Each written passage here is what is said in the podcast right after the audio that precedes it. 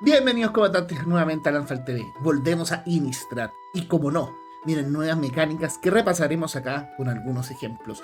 Pero antes de comenzar queremos dejarlos invitadísimos a nuestras redes sociales, especialmente a Instagram, Facebook y Twitter, donde encontrarán todo el contenido que estamos creando para ustedes, semana a semana y los concursos, descuentos y giveaways. Además, no se olviden de seguirnos en nuestro Discord, donde podrán conectarse con la comunidad de Commander de habla hispana más grande. Además, si les gusta el contenido que estamos creando, pueden aportarnos, aportarnos haciéndose Patreons por un dólar al mes. Todos los links se encuentran en la descripción de este video. Además, la forma más fácil que tienen de ayudarnos es darle like a este video y suscribirse al canal. Y habiendo dicho todo eso, comandantes, vamos con el video.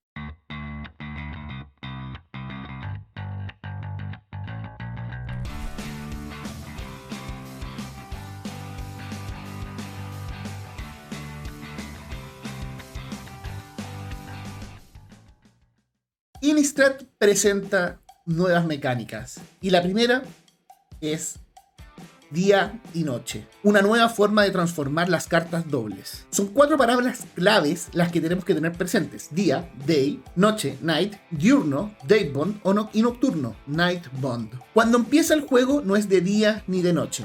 En la mayoría de los juegos. Siempre será primero de día. La manera más habitual de que esto ocurra es un permanente con la habilidad, con la habilidad de diurno aparece en el campo de batalla. Quizás, muy rara vez, se haga de noche primero si es que aparece antes un permanente con la habilidad de nocturno. Lo importante es que una vez que se hace de día o de noche, el juego siempre será de día o de noche e irá cambiando hasta que el juego llegue a su fin. Nunca puede volver a no tener alguno de estos estados. Además, todo el juego es de día o de noche. No es un factor distinto para, para cada jugador. No es que yo esté de día y mi contrincante esté de noche. No, todos estamos de día, todos estamos de noche. Es una condición de la partida, del juego. Si es de día, cada carta de dos caras con la habilidad de diurno y nocturno entrará al campo de batalla con su cara diurna boca arriba. Si es de noche, cada carta entrará con su carta nocturna boca arriba.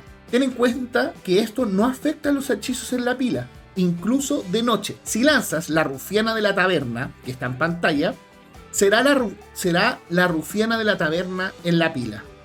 En cuanto, en cuanto, el hechizo se resuelva, simplemente entrará al campo de batalla como la destructora de la taberna, que es su cara nocturna. Otra cosa importante de recordar es que el coste de maná de las caras nocturnas es el mismo de la cara frontal, por ejemplo, la destructora de la taberna, su CMC es 4. Esto último es importante porque, por ejemplo, hay cartas como eliminar que destruyen una carta de coste 3 o menos. Si es de día cuando comienza un turno y el jugador activo del turno anterior no lanzó ningún hechizo en ese turno, se hace de noche. En cambio, si es de noche cuando comienza un turno y el jugador activo del turno anterior lanzó dos o más hechizos en ese turno, se hace de día se imprimieron estos tokens que van a venir en los sobres para recordar los estados de mesa y cómo se hace el cambio. En cuanto se haga de día, todas las cartas de dos caras con la habilidad de nocturno se transforman en sus caras diurnas. En cuanto se haga de noche, todas las cartas de dos caras con la habilidad de diurno se transforman en sus caras nocturnas. En otras palabras, estas cartas de dos caras siempre deberían funcionar a la vez, sin importar quién las controla. Es más, los permanentes con la habilidad de diurno y nocturno no pueden transformarse de ningún otro modo. Por tanto, cartas como niebla lunar simplemente no funcionan. Pasemos a la siguiente habilidad. Perturbar, que es disturb en, disturb en inglés. La habilidad de perturbar también aparece en cartas de dos caras que se transforman, pero estas no se transforman en el campo de batalla. En vez de eso, la habilidad de perturbar te permite lanzar estas cartas desde tu, cementerio transformadas.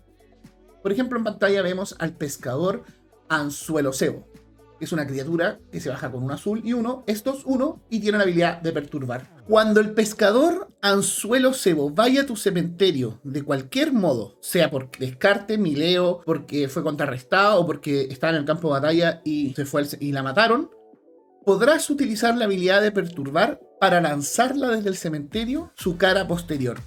Las caras posteriores de las cartas con la habilidad de perturbar tienen una habilidad que las exilia si fueran a ir a un cementerio desde cualquier parte. Por ejemplo, cuando esté en la pila y sea contrarrestada. La siguiente habilidad es Aquelarre.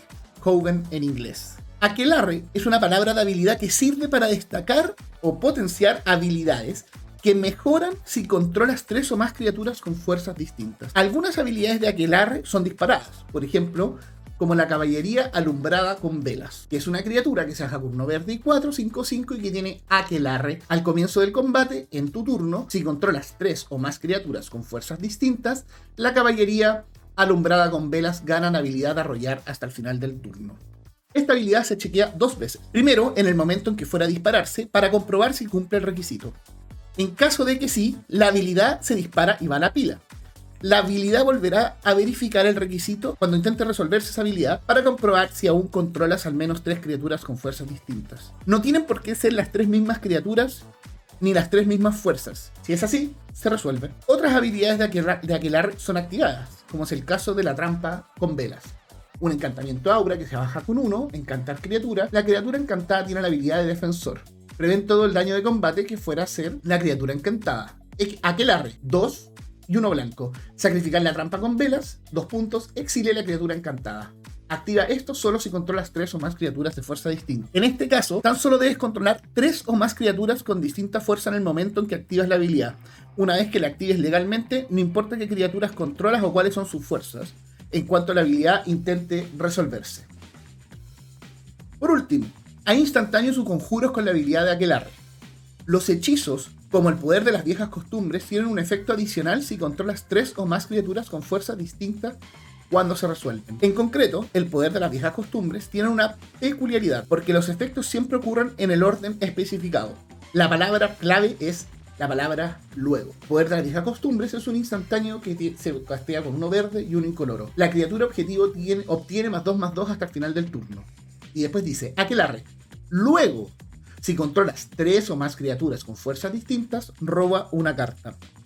Como dijimos, la palabra clave es luego. Por tanto, se le va a dar 2 más 2 a una criatura.